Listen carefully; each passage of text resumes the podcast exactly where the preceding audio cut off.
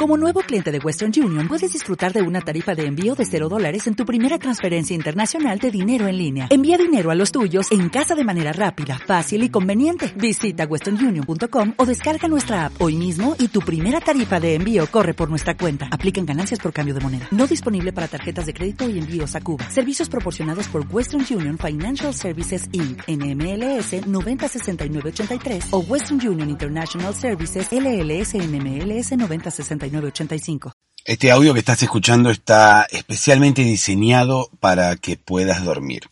Sin imagen, no hay absolutamente nada para ver si tenés que tener los ojos cerrados. No hay imágenes de unicornios, ni de mar, ni de luna, ni de cielo, ni de nada. Solamente tenés que concentrarte en el audio, porque es lo único que necesitas para poder dormirte. ¿Cómo voy a lograr que te duermas? Porque de este lado voy a lograr que puedas dormirte. Si no lo has conseguido todavía, vas a poder dormirte, porque voy a contarte una historia, así como se hizo siempre, como le contamos a nuestros niños o como nos contaban a nosotros de niños. Una historia concentra la atención de la mente y es la mejor forma de bajar la actividad cerebral. De esa forma, la mente estaría trabajando menos y estaría teniendo menos de esos pensamientos y procesando menos de esas ideas que no querés procesar en este momento. En este momento necesitas que tu mente quede en stand-by. Es por eso que voy a hacer que se concentre en la historia que le voy a contar y poco a poco esa historia va a ir poniéndose aburrida. Por lo tanto, tu mente se sentirá primero engañada y luego acorralada entre dos caminos posibles. Seguir escuchando las estupideces que yo digo o dormir. Y es obvia la opción que va a elegir. Si no me crees, quédate, escúchame y probalo. Hola Sebastián, buenas noches. Eh, pues antes que nada quisiera la verdad felicitar el trabajo que estás haciendo. Mi nombre es Felipe Velasco, tengo 30 años, vivo en la ciudad eh, México, pero en el estado de Chiapas, un estado muy bonito, muy natural. Eh, cuando gusten venir aquí ustedes argentinos a México, son bienvenidos a mi casa. Este, la verdad que yo escuchaba mucho el piano, escuchaba mucho música relajante, eh, sufro de ansiedad a muy temprana edad, pero le he logrado controlar gracias a, claro, a tu trabajo, hermano. Este, de verdad sigue así, sigue adelante. Te mando muchos saludos y un fuerte abrazo para todos. Y de verdad, este, voy a seguir escuchando tu trabajo. Y realmente, si hay algo en que te pueda yo contribuir, lo voy a hacer con mucho gusto. Eh, muchas bendiciones para todos y muchos saludos. Hola, ¿cómo estás? Espero que ya estés en posición horizontal. Espero que ya estés con los ojos cerrados y a punto de quedarte dormido o dormida. Obviamente que no estás todavía a punto, como si como si cada uno de nosotros fuéramos una cacerola con arroz, ¿no? Una, una olla con arroz. Y un cocinero tuviera que sacarnos a punto, como si fuéramos un plato de pastas, muchos platos de pastas, porque, claro, en una, en una olla entran muchos platos de pastas, o sea, entra una cantidad de pasta bastante importante, que alcanza para varios platos, pero la pasta se sirve a punto. Entonces, es necesario que eh, a nosotros, que estamos allí flotando en el agua hirviendo, nos puedan sacar a tiempo, antes de que nos pasemos. Nos puedan quitar del agua cuando estemos realmente a punto. ¿Qué significa a punto? Bueno, qué sé yo. Significará en el punto exacto en el cual, en el punto exacto de cocción, quizás, en el punto exacto en el cual comernos no signifique una experiencia desagradable, sino todo lo contrario, sino que sea una experiencia agradable. La experiencia más agradable en lo que tiene que ver con comer un plato de pastas. Quizás comer un plato de pastas que no estén a punto, quizás sacadas del agua hirviendo 5 segundos antes, 10 segundos antes, un minuto antes, quizás sea una experiencia agradable, pero no tan agradable como comer un, un plato de pastas a punto. Quizás un plato de pastas retiradas después de estar perfectamente cocinadas, retiradas después del punto exacto, ese en el cual las pastas se retiran, quizás sea agradable, pero no tan agradable como comer las pastas en el punto justo, como esas pastas retiradas a punto. Quizás un paladar común y corriente como el nuestro no, no detecte la diferencia entre unas pastas retiradas en un determinado instante, o 30 segundos antes, o 30 segundos después. Pero quizás un jurado de Masterchef sí, entonces debemos procurar ser la pasta retirada a punto. Debemos procurar comenzar a gritar nosotros desde la olla flotando en el agua hirviendo, cuando sepamos que estamos a punto, debemos procurar gritar desde la olla, empezar a llamar la atención del cocinero. Sacadme de aquí, sacadme de aquí, señor cocinero. Y el cocinero, bueno, estará preocupado por terminar la salsa que acompañará nuestra presentación en el plato. Quizás no nos prestará atención, entonces terminará retirándonos del agua hirviendo unos segundos después y quizás ya no estemos a punto, quizás estemos pasados o pasadas. Depende de qué tipo de, de pasta seamos, ¿no? Si somos eh, un spaghetti, ¿no? Seremos el spaghetti. Si somos lasaña, seremos la lasaña. Entonces, cuando nos pasemos del punto, el cocinero apurado retirará nuestra a nuestros amigos, ¿no? A nuestros amigos, eh, a nuestros a nuestros amigos espaguetis, a los otros que estén allí en el, en el plato, los retirará, nos retirará a nosotros y nos servirá en un plato y lo presentará frente al jurado de Masterchef. El jurado de Masterchef nos probará y dirá, bueno, esta pasta no está a punto. Entonces nuestro cocinero llorará por haber quedado eliminado del concurso, mientras otros que cocinan peor que él quizás avanzarán, pero habrán tomado la precaución de quitar la pasta a punto de quitar la pasta del fuego, de sacar la pasta del agua hirviendo para que no siga justamente cocinándose. Quizás algún otro cocinero no tan bueno como el nuestro podrá avanzar en el certamen solamente por haber tomado la precaución de quitar la pasta en el punto justo. Y nuestro cocinero, que quizás se destaca mucho más que los demás, habrá perdido la posibilidad de avanzar solamente por haberse distraído o quizás por prestarle más atención a la salsa. La mayoría de las veces el pecado que cometía nuestro cocinero era no el de la distracción, sino el de la confianza, el de la, sobreconfianza, como quien dice.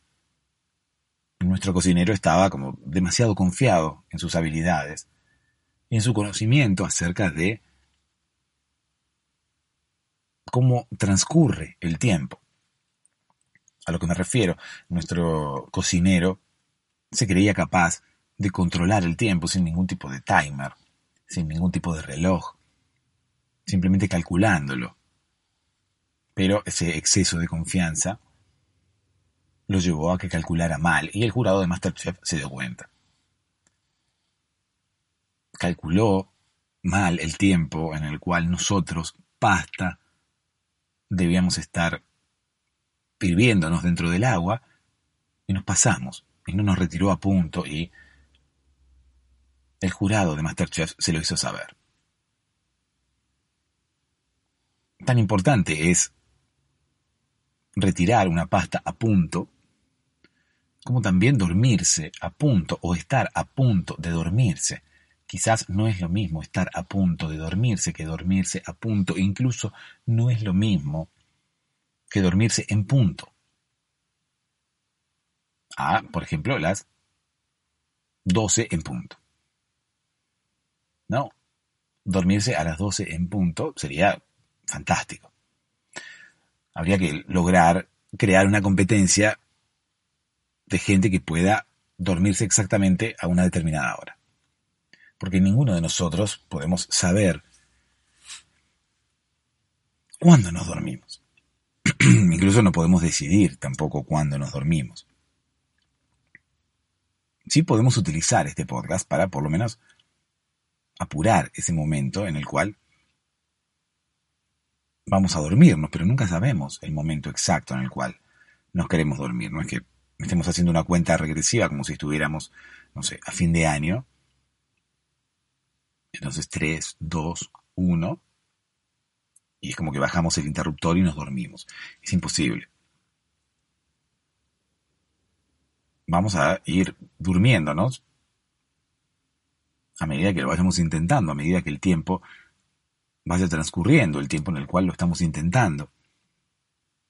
Pero no podemos dormirnos en un, en un instante, no podemos dormirnos cuando lo decidimos, no podemos dormirnos a una hora en punto. Entonces nos queda estar a punto de dormirnos para poder utilizar algún tipo de punto. Porque tampoco podemos dormirnos a punto. ¿A punto de qué? A punto de dormirnos. Me dormí cuando estaba a punto de dormirme. Y bueno, justamente. No hay otra salida más que dormirse con este podcast. Obviamente uno puede dormirse sin este podcast, pero corre el riesgo de no poder conseguirlo o conseguirlo dentro de un, dentro de un tiempo mucho más largo del que emplearía si utilizase este podcast. Vos ahora mismo estás a punto de dormirte porque empezaste a escuchar este podcast. Si hubieras estado a punto de dormirte sin haber escuchado este podcast, estoy seguro que no le hubieras dado play a ningún tipo, a, ningún episodio. Y a ningún tipo tampoco, porque a los tipos no se les da play. Si uno está a punto de dormirse, ¿para qué? Va a escuchar un podcast. Las personas que escuchan este podcast es porque no están a punto de dormirse, es porque empiezan a dar vueltas en la cama y no pueden dormirse. Entonces, utilizan este recurso para que los ayude a dormir. Este es un audio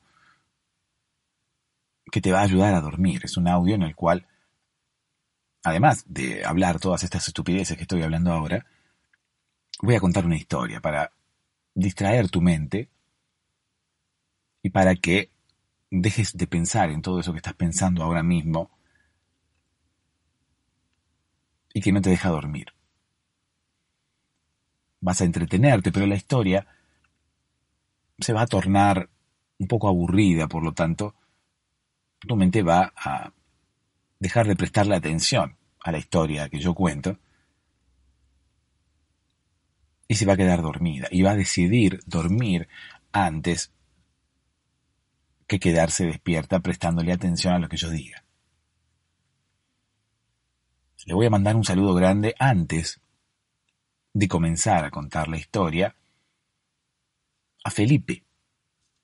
Felipe nos hablaba desde Chiapas, desde México. Estuvimos escuchando su voz al principio del episodio. Él decía que antes de escuchar el podcast escuchaba música relajante para dormir, un piano. Quizás escuchaba el piano en un podcast o quizás escuchaba el piano porque el vecino toca el piano. Felipe quizás no podía dormirse porque el piano que escuchaba, que él pensaba que lo estaba relajando, en realidad no lo dejaba dormir. Porque el vecino, molesto, tocaba el piano y él no se podía dormir justamente por ese piano. O incluso puede haber ocurrido, no lo sabemos, Felipe, por eso estamos intentando imaginar algún tipo de situación. Quizás Felipe escuchaba un piano, él creía que era un piano que escuchaba en su imaginación. Y ese piano lo llevó a buscar sonidos de piano para dormir, porque dijo, bueno, si todos los días escucho un piano, quizás es el piano el que me hace dormir. Quizás ese piano está en mi imaginación, quizás el piano es un mensaje. El piano, este que escucho en mi imaginación, es un mensaje que me indica que tengo que escuchar un piano para dormir. Se puso a escuchar un piano y, bueno, al revés. No lo dejaba dormir. Entonces, dijo Felipe, ¿qué hago? ¿Qué hago? Estoy aquí en Chiapas, no puedo dormir.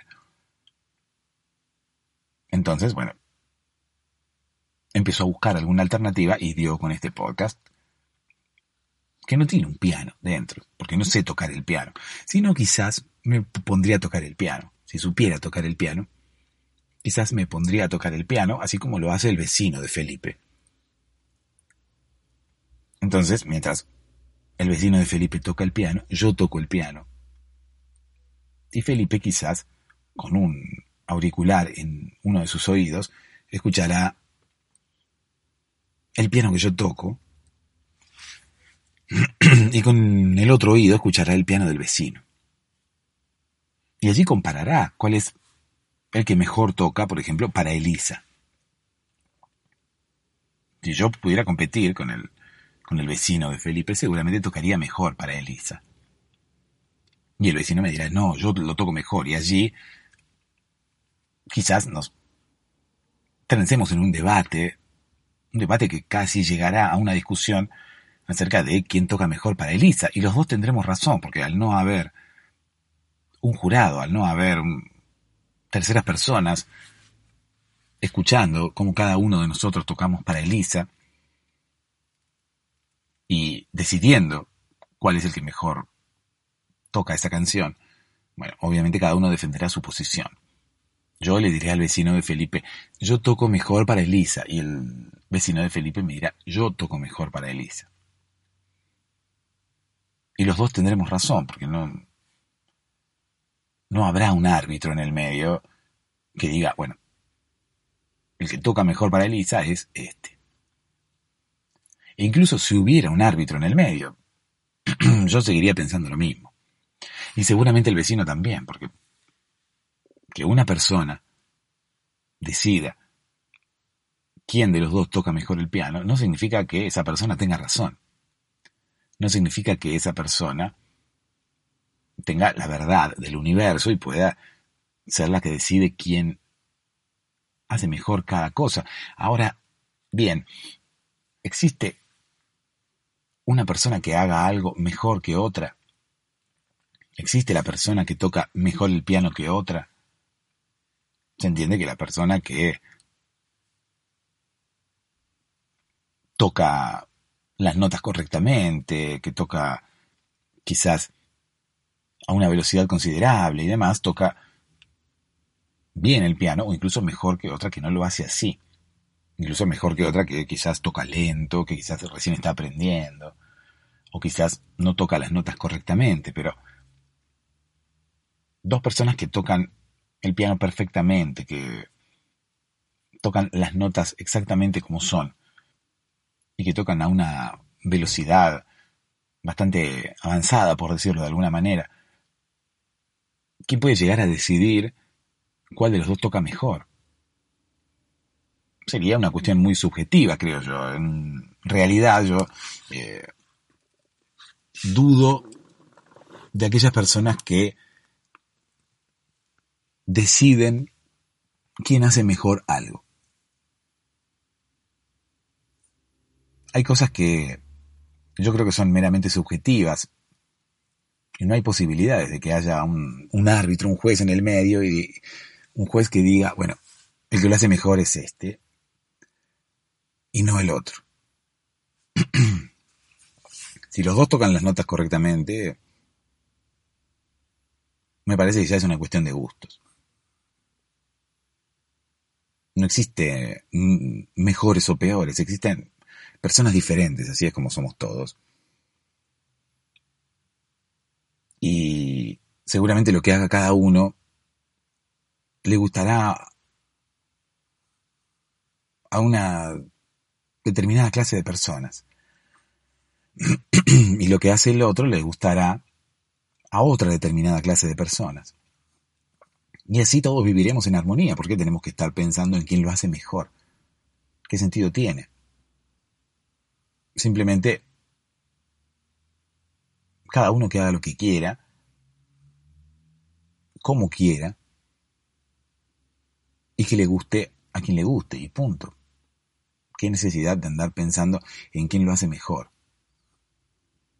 Aquel que, que ha inventado los concursos, aquel que ha inventado la palabra mejor o peor,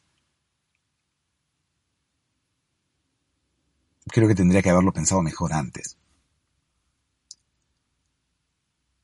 No tiene demasiado sentido andar compitiendo. ¿Para qué? Todos tocamos el piano de forma diferente.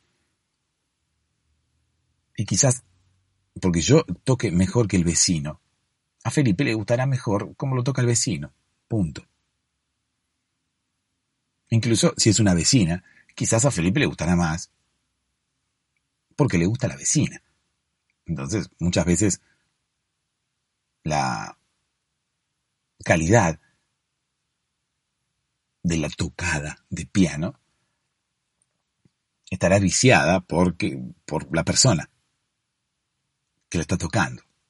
O sea, quizás si la persona que está tocando el piano nos gusta, bueno, pensemos que toca mejor el piano que el otro, que es un otro. ¿Se entiende? O sea, es difícil ser imparcial, es difícil ser objetivo. Seamos todos subjetivos, pero sin, sin que nos importe lo que hagan los demás. O sea, sin que nos importe si el de al lado lo hace mejor o peor. A mí me gusta este, punto.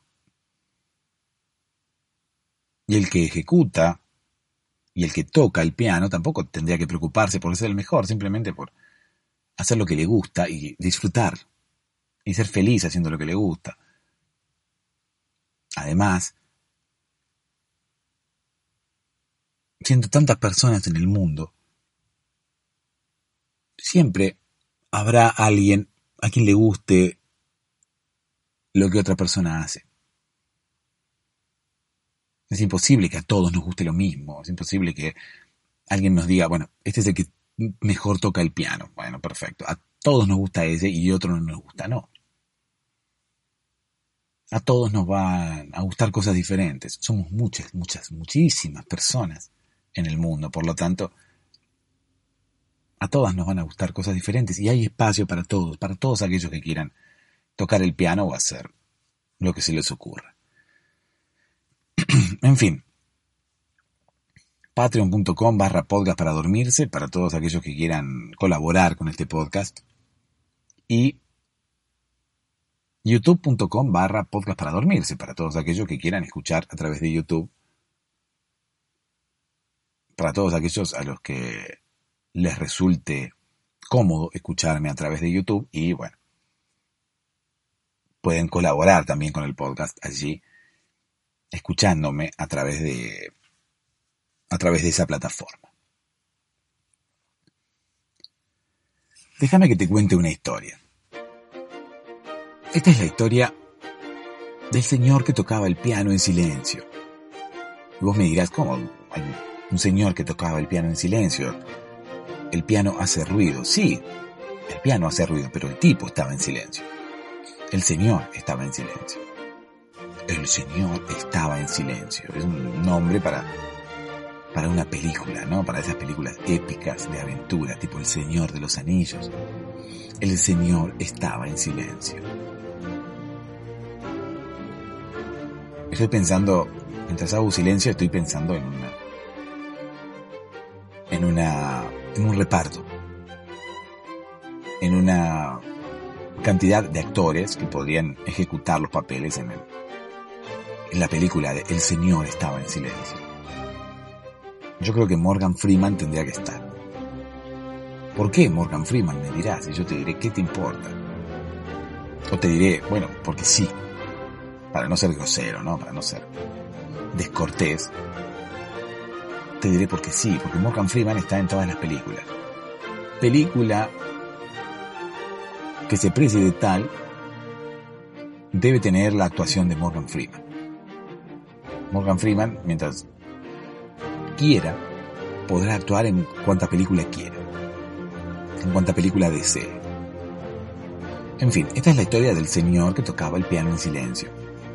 Había un señor, una vez, en Polonia, en el año 98, 1998, que tocaba el piano en la calle vos me ¿cómo tocaba el piano en la calle? Y sí, tocaba el piano en la calle, pero el piano es algo muy pesado para llevar hasta la calle. Bueno, yo, tenía un piano portátil, qué sé yo, uno de esos pianos chiquitos que se guardan en un bolso. No se pliegan, ¿eh? No hay piano que se pliegue. Sino un piano tipo teclado, ¿no? Tipo los que utilizan no para la música clásica, sino para otro tipo de conciertos. Esos teclados que, bueno, tienen la posibilidad de emular el sonido del piano, el sonido de el sonido analógico del piano, pero de forma digital. Y además tienen la posibilidad, bueno, de emular un montón de otros sonidos. ¿no? Esos pianos, o esos teclados, o esos órganos, que pueden emular el sonido de una batería, de una guitarra eléctrica y demás. Bueno, uno de esos tenía ese señor. Si no te gusta que haya un piano grande, un piano de cola, por ejemplo, un piano de cola en el medio de la calle, bueno, no. Imagínate, el tipo, bueno, sí, puede ser también. Podemos contar la historia del señor que tocaba el piano en silencio y era un piano de cola. Entonces, bueno, la gente se agolpaba allí en la calle, no solamente para escuchar cómo el señor tocaba el piano, sino además como para saber cómo había traído el piano. Porque decía, ¿cómo, trajo este piano acá, al medio del, de la plaza Independencia? Viste que en todos los lugares hay plazas que se llaman Independencia, porque, qué sé la mayoría de los, de los países, por lo menos acá de los países latinos, eh, han comenzado como colonias europeas y luego se han independizado. Entonces, bueno, a lugares públicos, como por ejemplo las plazas, las nombran Independencia. Plaza Independencia. De hecho, había un pueblo cuyo nombre era Independencia, en el cual todas las plazas se llamaban Independencia. Entonces la gente se confundía, porque cada vez que alguien tenía que encontrarse con otra persona, me decía, bueno, te veo en la Plaza Independencia. Bueno. Y resulta que uno iba a una Plaza Independencia y el otro iba a otra. El pueblo tenía 10 plazas en total, en toda su extensión territorial. 10 plazas tenía. Era un pueblo muy preocupado porque por tener lugares verdes, ¿no? Porque imagínate en un pueblo 10 plazas, dependiendo, bueno, la extensión del pueblo, el grandor del pueblo, el tamaño del pueblo. 10 plazas tenía. El pueblo se llamaba Independencia y resulta que por una cuestión política, todas las plazas se llamaban Independencia. ¿Por qué? Porque las plazas fueron inaugurándose bajo distintos mandatos de dirigentes de diferentes partidos políticos. Entonces, cada uno de los dirigentes de cada partido político quería bautizar una plaza y quería ponerle independencia. Entonces venía del partido político A y le ponía independencia a esta plaza. Pasaban un par de años, el poder lo asumía el partido político B y el partido político B decía quiero fundar una plaza llamada Independencia. Y, pero ya hay una plaza fundada Independencia, no importa, no importa, vamos a fundar una plaza llamada Independencia. Pero ya hay una, sí, pero la fundó el otro partido.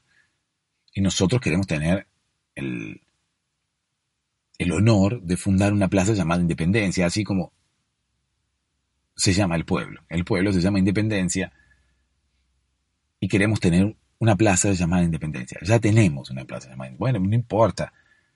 Nosotros queremos tener el honor de fundar una plaza llamada Independencia. Bueno, está bien, fundala, pero cambiarle el nombre a la otra, a la anterior, porque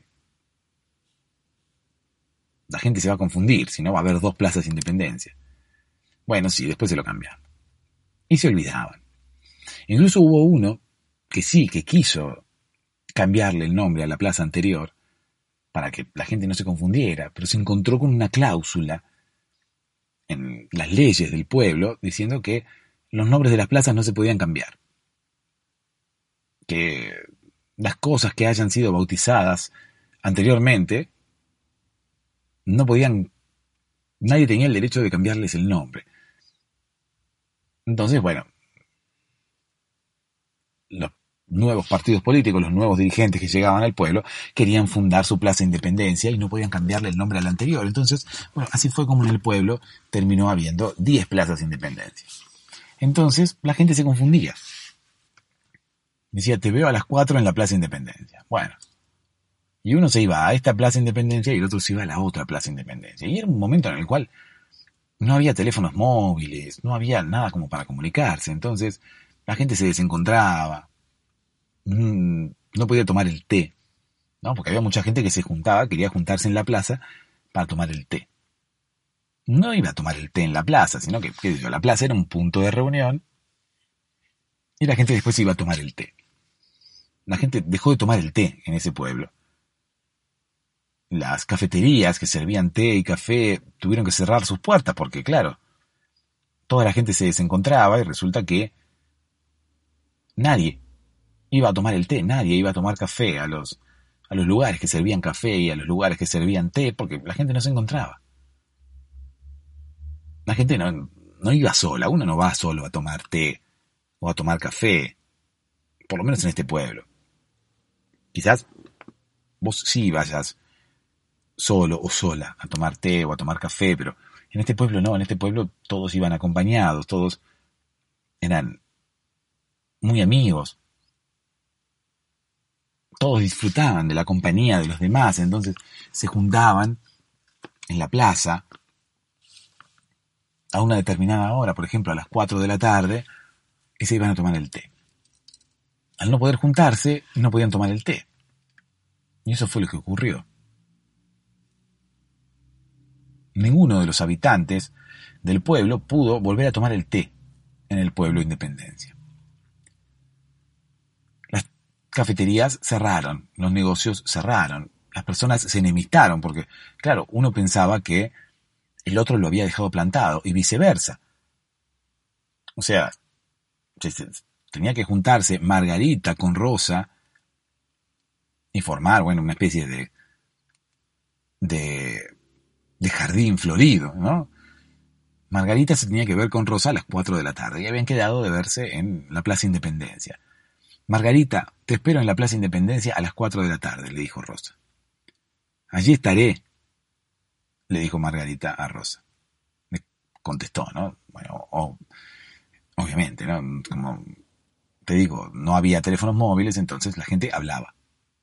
Entonces decía, Margarita, te espero a las cuatro.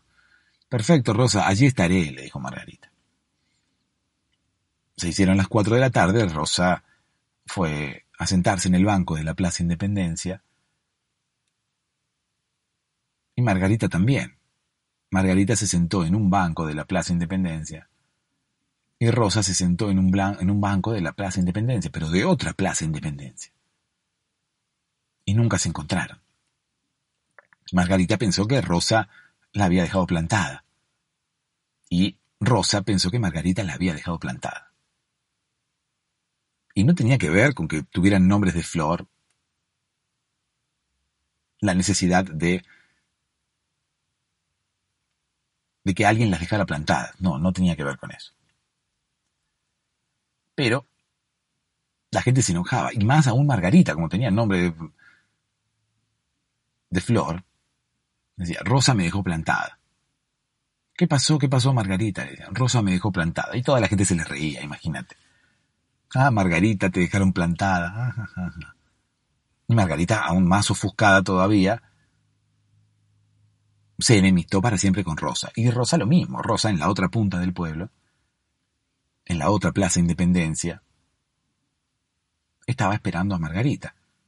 Y todos pasaban y le decían, Rosa, Rosa, ¿qué haces ahí sentada sola en ese banco?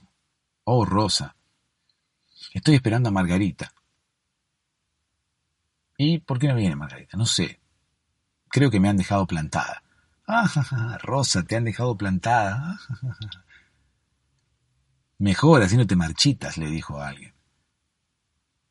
¿Qué me estás diciendo? Que estoy vieja, le dijo Rosa. No, ¿por qué? Pues me estás diciendo que estoy marchita. No, no, digo, mejor que te planten. Así no te marchitas. O sea que vos decís que es mejor que me hayan dejado plantada. No, no, Rosa, no quise decir eso. Rosa, obviamente, ya estaba muy enojada con Margarita y se, se la agarraba con cualquiera. Entonces, no solamente la cantidad de plazas de independencia que había en el pueblo lograba que las personas se enemistaran entre sí, que las cafeterías cerraran, sino que además lograba que las personas se enemistaran con otras personas. Claro, tan enojadas estaban las personas por haber sido plantadas por su por sus parteners, por las personas con las que se tenían que encontrar, que claro, descargaban su furia con cualquier persona, incluso con los perros que había por la calle. Allí en el pueblo de Independencia había muchos perros sueltos por la calle, porque no había perrera. En Independencia creían que los animales tenían que ser libres y nadie podía enjaularlos y nadie podía perseguirlos. Nadie tenía derecho sobre los animales. Los animales eran seres libres como los seres humanos. Entonces, al no haber perrera, los perros eran más numerosos que la gente en el pueblo de Independencia. Incluso, bueno, se cruzaban unos con otros y las perras estaban preñadas todo el tiempo y tenían perros nuevos, tenían cachorros. Entonces la población de perros en el pueblo de Independencia era cada vez mayor. Tanto era así que la cantidad de perros que había en la calle era mayor a la cantidad de personas que había en la calle. Entonces cada persona que quería encontrarse con alguien en la Plaza Independencia, al sentirse ofuscada, enojada con la persona con la cual se tenía que encontrar, porque se desencontraban y la persona se sentía como que la habían dejado plantada, se enojaba y descargaba su furia contra algo. Algunos pateaban, no sé, puestos de revistas, otros se enojaban con otras personas y algunos se enojaban con los perros. ¿Por qué? Porque los perros estaban ahí, porque había muchos perros. Entonces, el perro venía, como viene el perro, siempre moviendo la cola, a querer una caricia. Y Rosa, por ejemplo, llena de ira, porque Margarita la había dejado plantada, se enojaba con el perro. Salí de acá, perro, le decía. ¿No? Algunos intentaban pegarle a los perros, los perros rápidos de reflejos salían corriendo, ¿no? Ante la actitud de algún ser humano ofuscado porque lo habían dejado plantado y ante la intención del ser humano de agarrársela con el perro, el perro se daba cuenta y se iba corriendo. Así las personas, reitero, se empezaron a enemistar unas con otras, las personas con los perros, los perros con las personas, porque ya los perros no confiaban en ninguna persona, por lo menos en las personas del pueblo de Independencia, pero los perros no, no diferenciaban de dónde era cada una de las personas, entonces los perros empezaron a sentir odio por las personas, que las personas se las agarraban con ellos. Algunas intentaban revolearle una patada a un perro. Reitero, el perro, rápido de reflejos, se alejaba, corría y esquivaba la patada antes que la patada le llegara, pero eso no hacía que el perro empezara a enemistarse también con el ser humano, porque decía, ¿por qué te la agarras conmigo? ¿Por qué me quieres pegar? Los perros entonces empezaron también a enemistarse con los seres humanos, los seres humanos con los perros. Los dueños de las cafeterías empezaron a enemistarse con la gente, porque decía, ¿ustedes por qué no vienen más a tomar té acá? ¿No ves que están logrando que nosotros tengamos que cerrar la cafetería? Y todos empezaron a enemistarse con todos. A todos les empezó a ir mal. Las cafeterías cerraron, las casas de comida cerraron, porque incluso había personas que intentaban encontrarse en la Plaza Independencia para ir a comer. Otras personas también se encontraban en las plazas para hacer una especie de picnic. Entonces iban al supermercado a comprar provisiones, ¿no? Pan, jamón y queso, tocino, dependiendo, bueno, dependiendo de la cultura, ¿no? Que tuviera cada una de las personas, de dónde viniese y demás. Pero bueno, las proveedurías, los supermercados, los lugares de venta de insumos también terminaron cerrando porque nadie compraba nada. Nadie iba a hacer un picnic a la Plaza Independencia porque no tenía con quién. Pocas eran las veces en las cuales las personas acertaban la Plaza Independencia. A veces, yo, por ejemplo, imagínate que Margarita y Rosa no se hubieran desencontrado. Imagínate que Margarita arreglase con Rosa para encontrarse en la Plaza Independencia y por casualidades de la vida, las dos hubieran elegido la misma Plaza Independencia y se hubieran encontrado en la misma Plaza Independencia. Allí, las dos hubieran elegido el mismo lugar se hubieran encontrado, si no hubiera sido porque las plazas en el pueblo Independencia tenían seis manzanas. Seis manzanas, una extensión de 300 metros por 300 metros. Eran plazas bastante grandes. Entonces, ¿cómo te vas a encontrar con alguien en una extensión tan grande de terreno? Sin haber teléfonos móviles. Rosa, te espero en la Plaza Independencia. Perfecto. Allí nos veremos a las 4 de la tarde. Bueno, llegaba Rosa a la Plaza Independencia y Margarita llegaba del otro lado, ¿no? De la Plaza Independencia y nunca se veían. Entonces Margarita empezaba a buscar a Rosa por dentro de la Plaza Independencia. Pero Rosa, lejos de quedarse quieta, también empezaba a buscar a Margarita. Quizás si Rosa se hubiera quedado quieta, Margarita en algún momento la hubiera encontrado, porque Margarita recorría todos los espacios en los cuales Rosa podía llegar a estar, qué sé yo, en un banco, bajo un árbol, en los lugares habituales en los que uno se ubica en las plazas. Pero ocurría que Rosa también se movía buscando a Margarita, entonces, claro, se desencontraban. Porque en el momento en el cual Margarita pasaba por el lugar en el cual estaba Rosa, Rosa ya no estaba más. Y se estaba moviendo por otro lado. Si hay algo que fallaba también en el pueblo Independencia era la comunicación.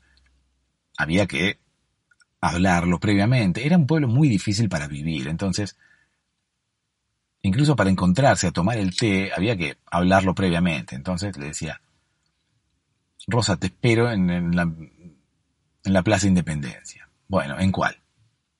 Eso de una, ¿no? Como para decir, bueno, ¿en cuál de las 10 nos vamos a ver? Bueno, en tal, listo, nos vemos en tal. ¿A qué hora? A las 4. Bueno, ¿en qué esquina nos vemos, por ejemplo? O, no sé, tomemos algo de referencia. Al lado del mural del arco iris. Porque, qué sé yo, en la plaza quizás había un mural de un arco iris, sé, bueno, nos vemos ahí en el, al lado del mural del arco iris. Hubiera sido todo mucho más fácil. Porque claro, decir, nos vemos en la Plaza Independencia, no sé, en el banco de la, de la esquina norte de la Plaza Independencia. Aunque sea. Al lado del mural hubiera sido ideal, ¿no? Entonces, no había problemas para encontrarse. Pero llegó un momento en el cual toda la gente se encontraba al lado del mural. Entonces, como para tener una referencia, todos decían, te espero en la Plaza Independencia. Perfecto. ¿Dónde nos vemos? ¿En cuál Plaza Independencia primero? ¿no? Porque la gente no era estúpida tampoco y se avivó. Nos vemos en la Plaza Independencia. ¿En cuál? En aquella. Bueno. ¿A qué hora? A las cuatro. Perfecto. ¿Y dónde? Al lado del mural. Los habitantes del pueblo Independencia se dieron cuenta de esto, se dieron cuenta de la situación caótica en la cual estaba sumergido el pueblo. Las cafeterías cerrando, los supermercados a punto de cerrar, la gente enemistada, los perros odiando a los seres humanos, los seres humanos odiando a los perros. El pueblo se tornaba ya muy difícil de habitar. Entonces, bueno, algunos de los ciudadanos se dieron cuenta y dijeron, che, paremos un poco porque ya no se puede vivir en este pueblo. Sí, es cierto, dicen los demás. Vamos a hacer así, vamos a intentar encontrarnos. Vamos a intentar referenciarnos mejor. Todavía los teléfonos móviles no están inventados, así que vamos a intentar, ni siquiera está inventado WhatsApp, así que vamos a intentar, cada vez que nos querramos encontrar, establecer una referencia. Vamos a intentar decir, bueno, te espero en la Plaza Independencia, primero decir en cuál Plaza Independencia nos vamos a ver. Y segundo, las plazas ustedes saben que en este pueblo son muy grandes. Entonces, bueno, digamos en cuál plaza nos vamos a ver y en qué lugar de esa plaza nos vamos a ver. ¿Qué yo? Bajo el, bajo el ombú. En la plaza aquella, bajo el ombú. Hay que ver también la posibilidad de que en alguna de las plazas hay más de un ombú. Entonces, fíjense bien intenten establecer una referencia para poder encontrarse más rápido bajo el ombú. Entonces, las dos personas irán hacia el ombú y no habrá posibilidades de que en las seis manzanas de extensión territorial las personas se desencuentren. Sí, que yo, estaban todos de acuerdo. Perfecto. Entonces las personas empezaron a buscar referencias para localizarse dentro de las plazas.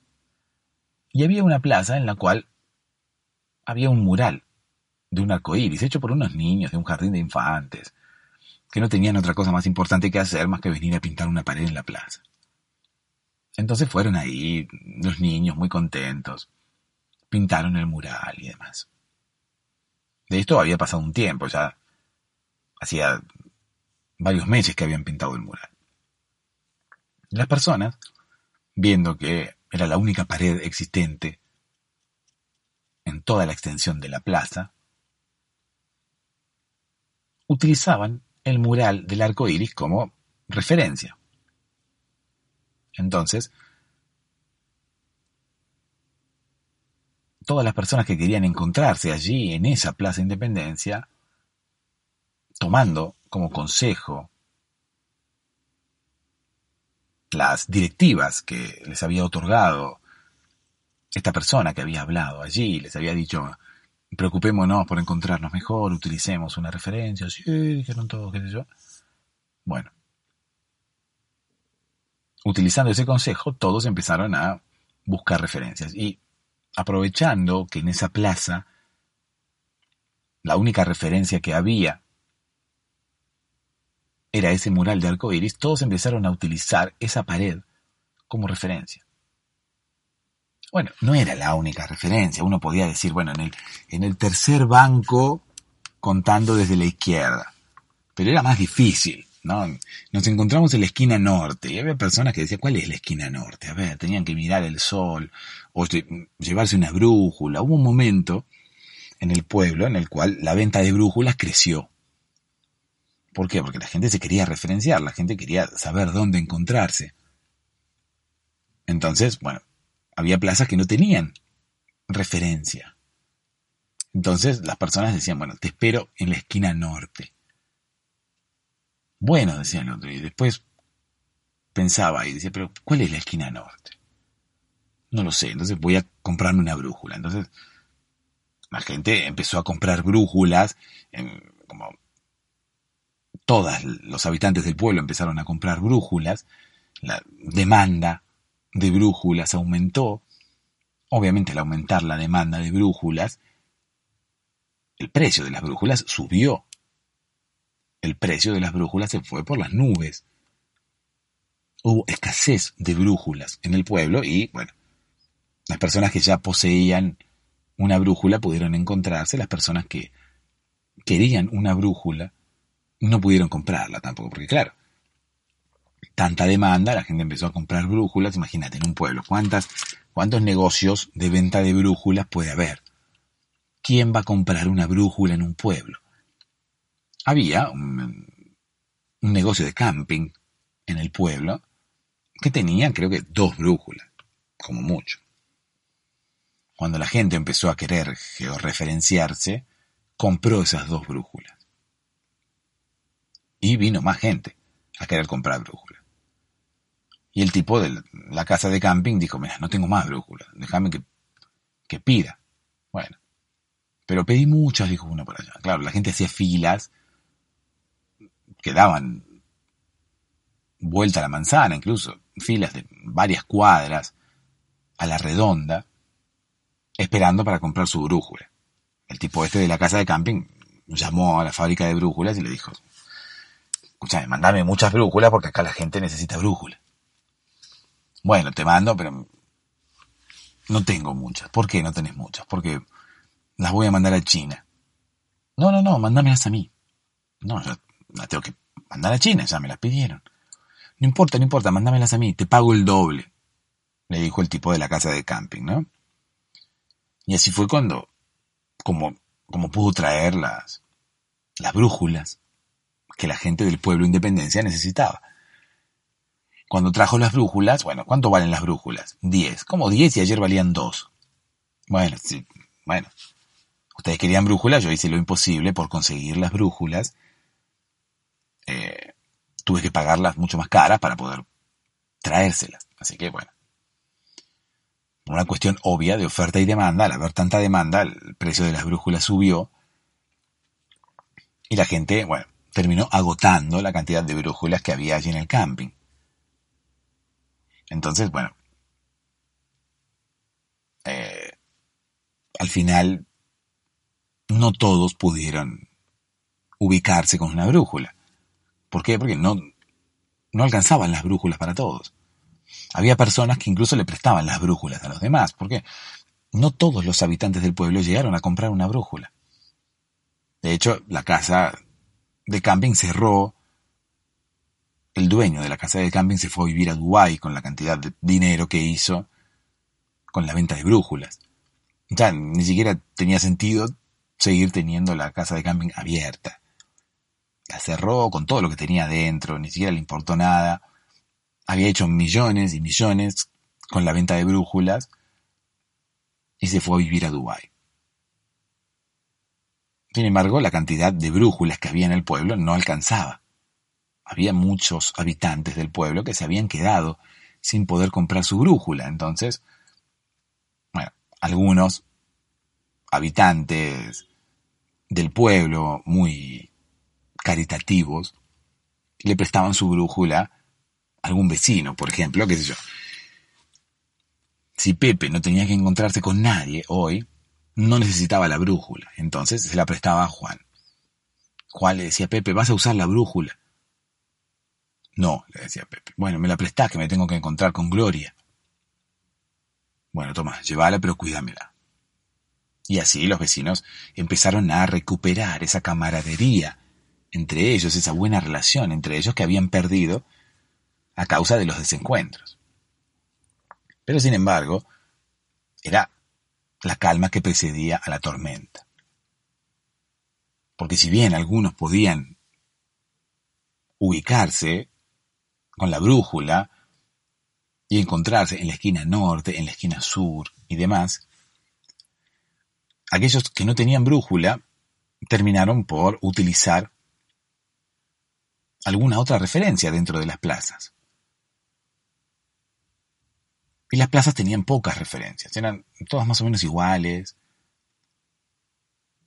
Los árboles eran más o menos iguales, no había ningún árbol que se destacara como para que la gente pudiera decir, bueno, te espero en tal árbol, que se destacara de los demás, ¿no? te espero en, te espero en el árbol verde, y bueno, todos los árboles son verdes. Te espero en el árbol ese alto, y todos los árboles eran altos. Entonces, las personas empezaron a utilizar un mural que había. Un mural, este mural del arco iris que habían hecho unos niños del jardín de infantes. En el pueblo había un solo jardín de infantes. Entonces, bueno, para que todas las plazas fueran más o menos iguales, habían pintado un mural con un arco iris igual en todas las plazas. Entonces las personas empezaron a utilizar este mural como referencia.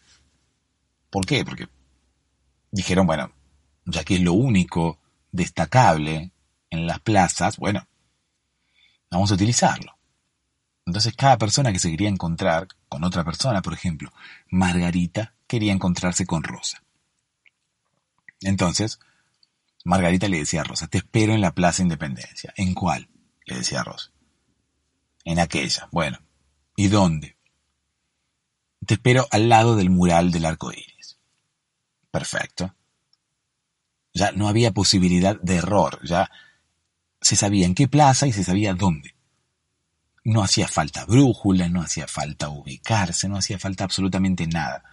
Margarita y Rosa se podían encontrar, así como cualquier habitante del pueblo, se podían encontrar allí en cualquier plaza de independencia, sabiendo que se iban a ver, porque se iban a encontrar junto al mural del arco iris, el mural que habían pintado los niños del jardín de infantes del pueblo.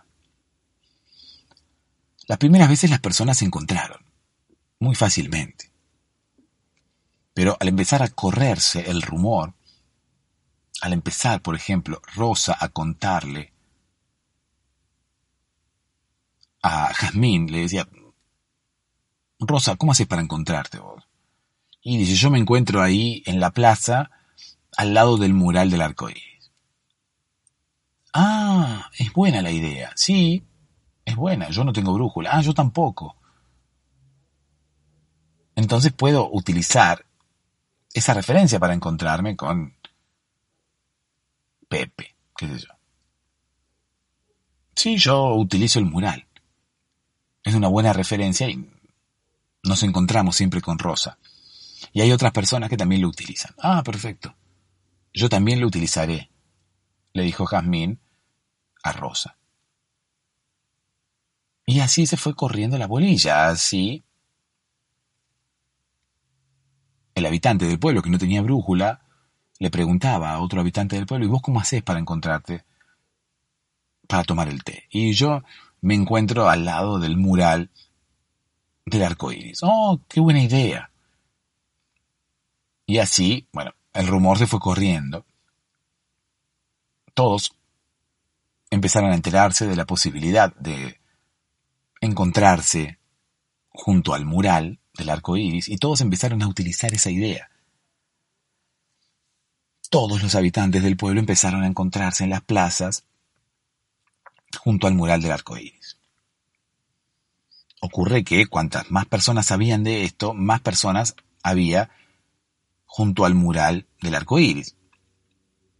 Llegó un momento en el cual toda la plaza estaba vacía, todas las plazas estaban vacías y las personas estaban concentradas junto al mural del arco iris.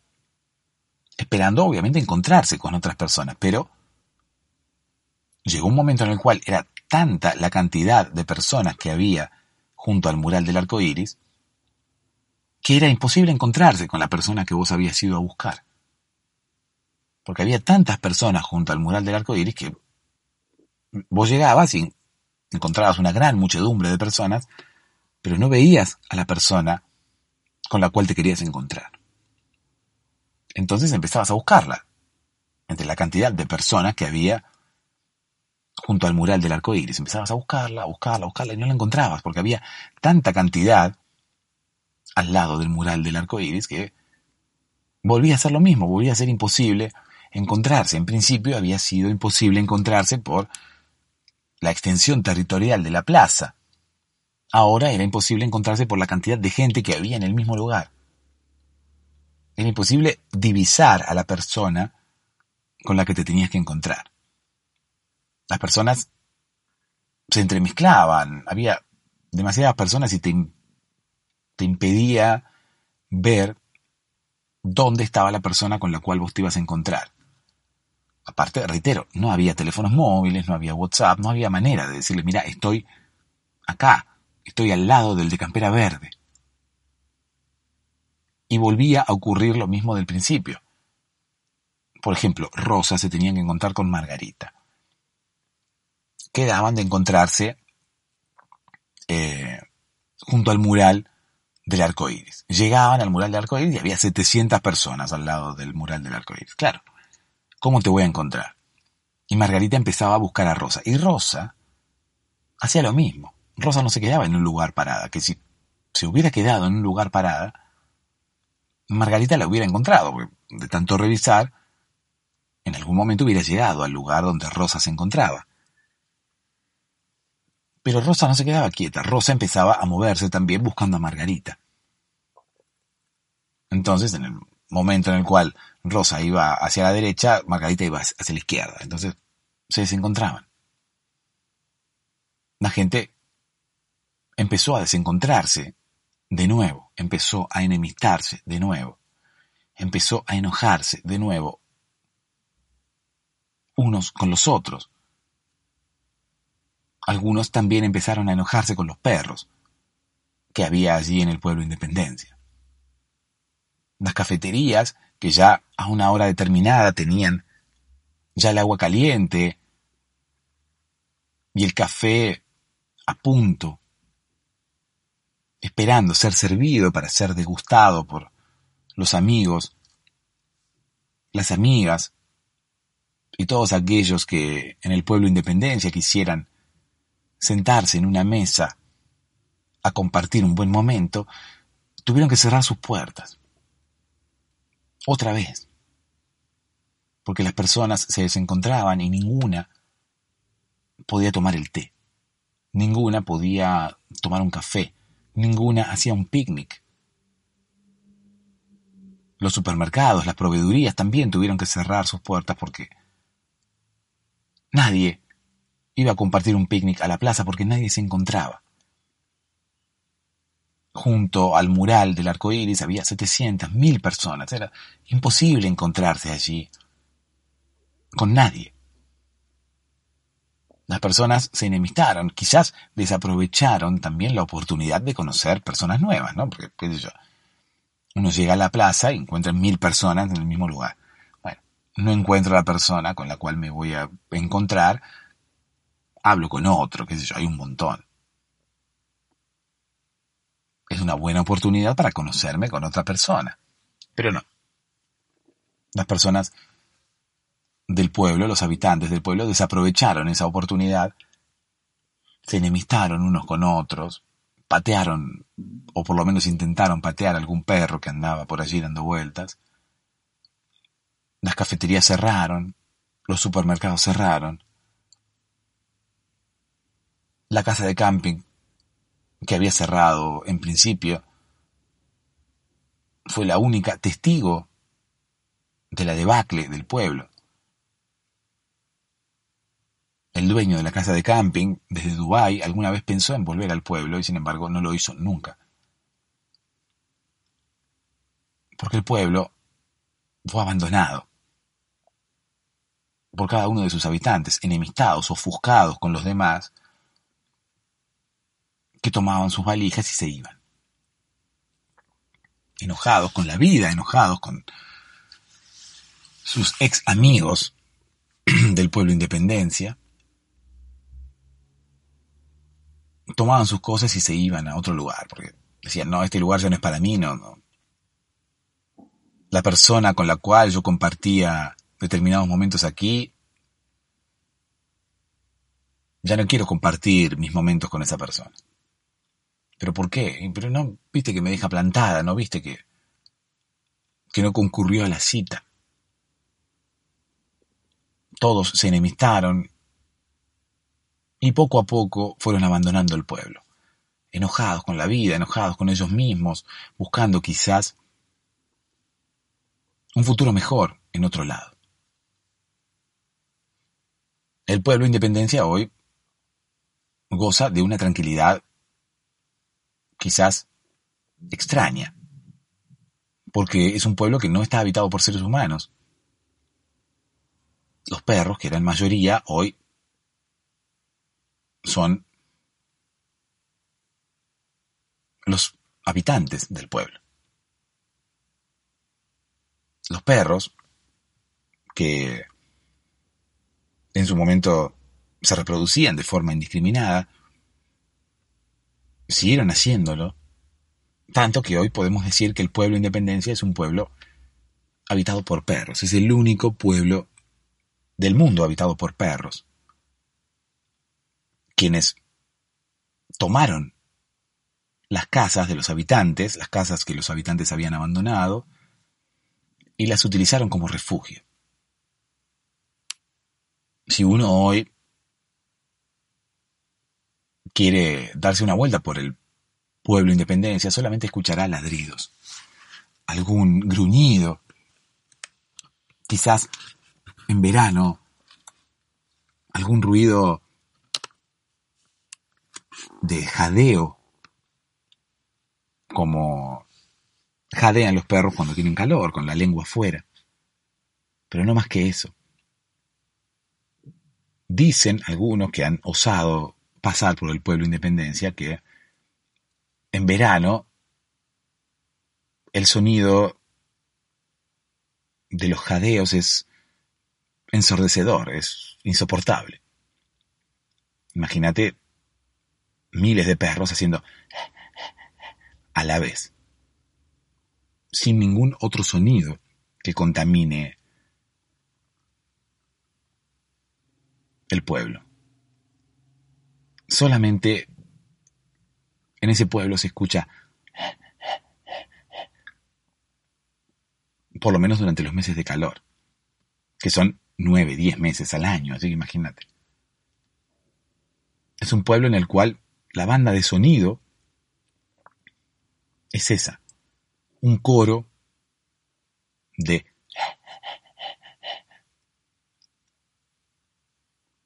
insoportable. No es para nada un coro angelical.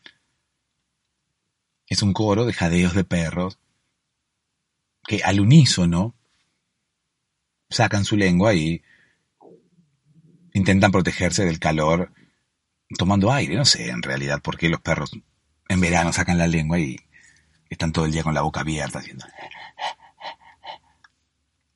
Pero en fin, ese es el sonido, el único sonido que se escucha en el pueblo Independencia. Un pueblo que ha quedado no como un pueblo fantasma, sino como un pueblo habitado por perros el único pueblo habitado por perros en el mundo. La moraleja de esta historia es, bueno, calculo que no te enojes con los perros porque te pueden robar el pueblo. esa podría ser una moraleja, pero yo creo que la moraleja tiene que ver más que nada con no enemistarse en vano con otras personas sin hablar primero, porque ¿qué yo? Eh, las personas del pueblo Independencia se enemistaban unas con las otras, pensando que que las habían dejado plantadas, pero eso se solucionaba simplemente con hablar. ¿Qué sé yo? Rosa podría haber ido a hablar con Margarita y podría haberle dicho, escúchame Margarita, ¿por qué no acudiste a la cita? No, yo sí fui, pasa que no te encontré. ¿Cómo que no me encontraste? Y no, porque yo estaba en tal lado y yo estaba en tal otro. Uy, bueno, nos desencontramos. No hay problema. Nos veremos, eh, qué sé yo, el sábado siguiente. Y listo. Ocurre que muchas veces las personas se enemistan con otras o se enojan con otras personas sin siquiera hablar e intentar aclarar la situación e intentar arreglar el problema. Si te enojaste con alguien, anda a hablar con ese o con esa otra persona. Intenta hablar y enterarte cuál ha sido eh, la raíz del problema, cuál ha sido el motivo del problema. Quizás no ha habido problema, quizás uno se enoja con otra persona, la otra persona se enoja con uno y no hay motivo aparente. Quizás uno se enoja porque sí, cuando en realidad no tendría que haber estado enojado. Como ocurre o como ocurría en el pueblo Independencia, las personas se enojaban unas con las otras en vano, porque ninguna era responsable, ninguna tenía la culpa de lo que había ocurrido. Quizás si hubieran hablado, quizás si se hubieran comunicado y se hubieran dicho, mira, ¿por qué no fuiste? Se hubieran explicado la situación y se hubieran dado cuenta que ninguna tenía la culpa, ninguna había obrado mal, ninguna era responsable, y se hubieran aclarado las cosas. Sin embargo, como no hablaban, sin embargo, como no nunca se preocuparon por arreglar las cosas, se enemistaron y terminaron yéndose. Yo creo que la moraleja es esa. No te enojes con alguien sin haber hablado previamente y sin saber exactamente qué fue lo que ocurrió. Dulces sueños.